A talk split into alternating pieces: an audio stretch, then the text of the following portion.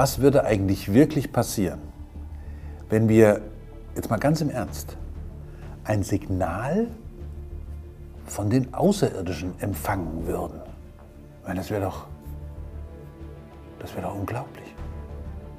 Das würde doch von einem Tag auf den anderen die ganze, die ganze Welt verändern.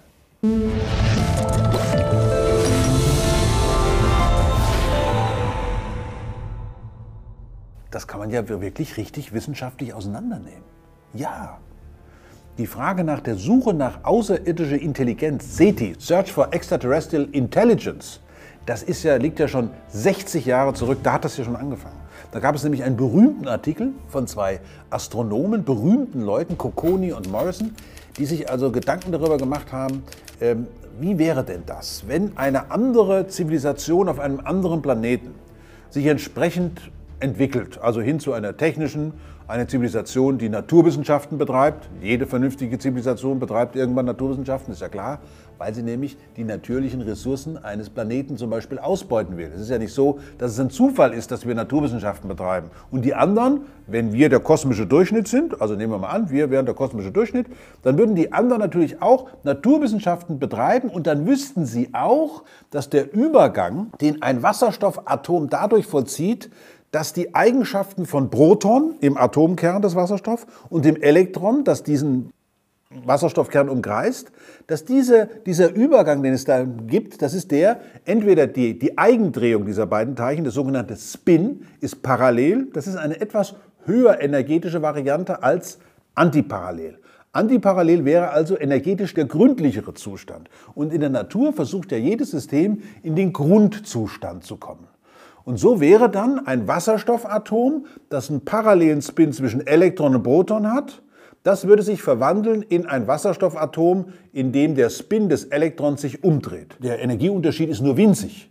Und das, was da abgestrahlt wird, ist eben dann auch eben ein sehr winziger Energiebetrag. Und im elektromagnetischen Spektrum sind die winzigen Energien bei den großen Wellenlängen. Und beim Wasserstoff sind das hier 21 Zentimeter bei einer Frequenz von ungefähr 1,4 Gigahertz. Und so hat man in den 60er Jahren, ganz am Anfang der 60er Jahren, zum ersten Mal einen wissenschaftlichen Artikel geschrieben zu dem Thema Search for Extraterrestrial Communication. Also war die Idee, lasst uns Teleskope bauen mit den entsprechenden Empfängern bei 21 cm. Man kann ja mit so einem Radioteleskop nicht einfach wie bei einem Radio so durchtunen. Man braucht einen gewissen Empfänger und das ist immer in einem bestimmten Frequenzbereich. Und damals war die Auffassung 21 cm, 1,4 GHz. Lasst uns danach suchen. Man hatte die Radioteleskope und hat dann tatsächlich auch hin und wieder, nicht immer, aber doch hin und wieder mal den Himmel abgehört nach Signalen von den Außerirdischen. In der gleichen Zeit übrigens kam auch schon die wissenschaftliche Erkenntnis, dass das Hydroxylmolekül OH bei 19 cm Wellenlänge emittiert. Das Bild kam auf H, also Wasserstoff, OH, das ist doch H2O, das ist doch Wasser. Und so dachte man, wenn die, wenn die Zivilisationen in der Milchstraße wirklich miteinander kommunizieren wollten, dann würden sie das tun, und zwar am elektromagnetischen Wasserloch nämlich entweder bei 19 cm Wellenlänge für OH oder bei 21 cm Wellenlänge für den Wasserstoff. Ist das nicht ein schönes Bild? Also die ganzen Karawanen der Suchenden in der Milchstraße treffen sich gemeinsam am elektromagnetischen Wasserloch ungefähr um 19, 20 cm herum. Großartig. Frage ist natürlich, willst du überhaupt als Zivilisation erkennbar sein? Denn in der Menschheitsgeschichte haben sich ja einige dieser Entdeckungen als katastrophal erwiesen, und zwar für die Entdeckten, nicht für die Entdecker. Wenn die anderen wirklich nicht entdeckt werden wollen, dann werden sie natürlich ihre gesamte Kommunikation, wenn es sie gibt, wie gesagt, dann werden sie natürlich ihre gesamte Kommunikation verschlüsseln. Du machst einen Empfänger an und hörst es rauschen und kriegst gar nicht mit, dass in diesem Rauschen die entscheidenden Signale drin sind, dass also hier möglicherweise eine Zivilisation gerade sich mit sich unterhält, also ein Raumschiff mit dem, mit dem Heimatplaneten und so weiter oder zwei Raumschiffe untereinander. Aber jetzt kann man sich natürlich vorstellen, dass also der Stand der Technik einer Gesellschaft auch immer sehr unterschiedlich ist. Es gibt diejenigen, die haben die ganz neuesten Technologien. Und dann gibt es halt noch diejenigen, die sagen, nee, ich kaufe das nicht, ich bleibe erstmal bei dem Alten und so weiter. Und alle warnen natürlich davor, meine Güte, also wenn du diesen alten Salat da hast, es gibt keine Updates mehr und wer weiß, vielleicht kannst du abgehört werden und so weiter. kann man sich ja vorstellen. Und so könnte es ja zum Beispiel dazu gekommen sein, dass so ein alter Raumkreuzer, der eben jetzt nicht die ganz neue, die ganz neue Technik hat, sondern eben ja, Technik, die mehr so auf unserem technischen Niveau ist. Und dann, dann auf einmal empfangen unsere Radioteleskope überall auf der Welt ein Signal. Wie soll man denn reagieren? Also nachdem, also natürlich würde erstmal ein Laboratorium würde sich dieses Signal erstmal vornehmen, würde also genauestens versuchen herauszufinden, ist das überhaupt ein Signal? Ist es ein Signal, das nicht natürlich ist? Gibt ja auch natürliche Radioquellen zum Beispiel. Wenn man das alles dann mal festgestellt hat, dass es sich um eine Informationsübertragung handelt, mit die wir natürlich überhaupt nie mitkriegen sollten. Jetzt haben wir es aber mitgekriegt. Was machen wir denn damit?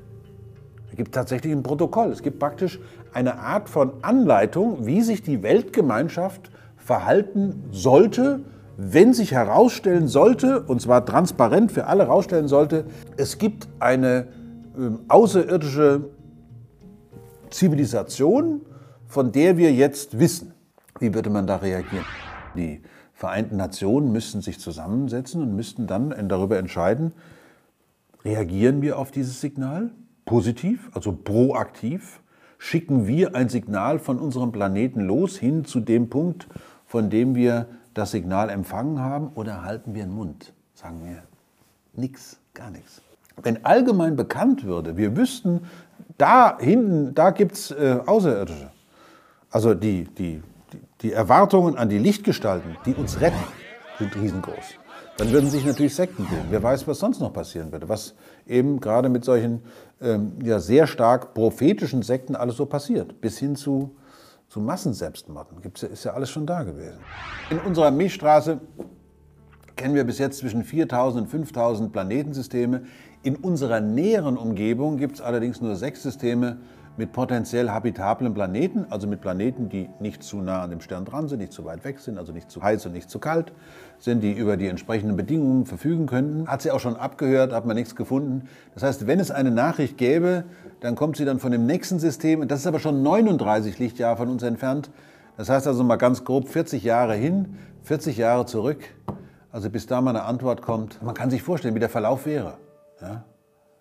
Am Anfang Brennpunkt Spezialsendungen, meine Güte, was bedeutet es? Expertinnen und Experten werden eingeladen, Diskussionsrunden an allen Ecken und Enden, Talkshows, Talkshow-Gäste müssten darüber reden, was können wir erhoffen, welche Lösungsmöglichkeiten werden uns die Außerirdischen bieten, werden es gute oder schlechte sein? Und irgendwann wird es dann heißen, 80 Jahre, äh,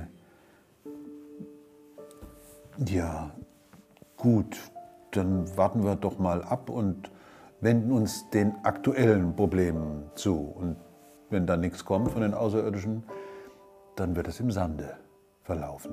Auch dann, wenn wir gar kein Wüstenplanet sind.